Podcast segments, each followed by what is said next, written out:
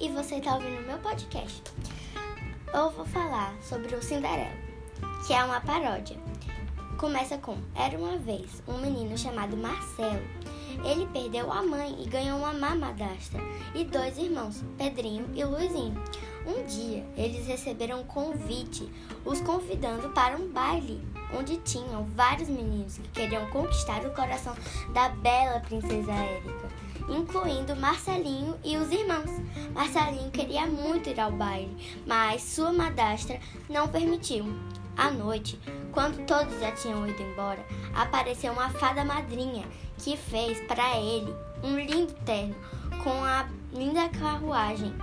Chegando ao baile, ele foi escolhido pela princesa Érica, porque o pai dele a obrigou.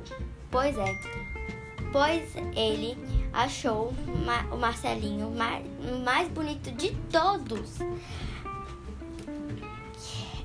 Mas a princesa Érica queria o irmão de Marcelinho. Não, o Pedrinho. Não, Marcelinho. Pois é, muito triste.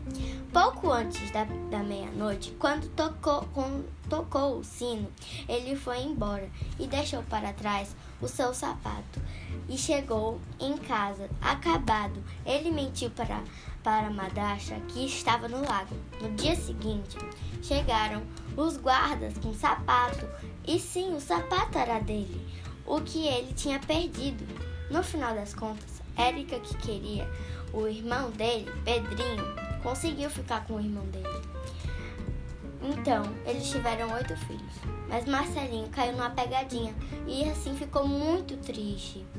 E ele, sim, por vingança, casou com a linda irmã dela, dele, Érica, chamada Anastácia, que tinha que tiveram 16 filhos, 5 é, cinco cachorros, 10 canários, 8 peixes, 2 golfinhos, 18 pombas, 15, 15 hamsters viveram felizes para sempre.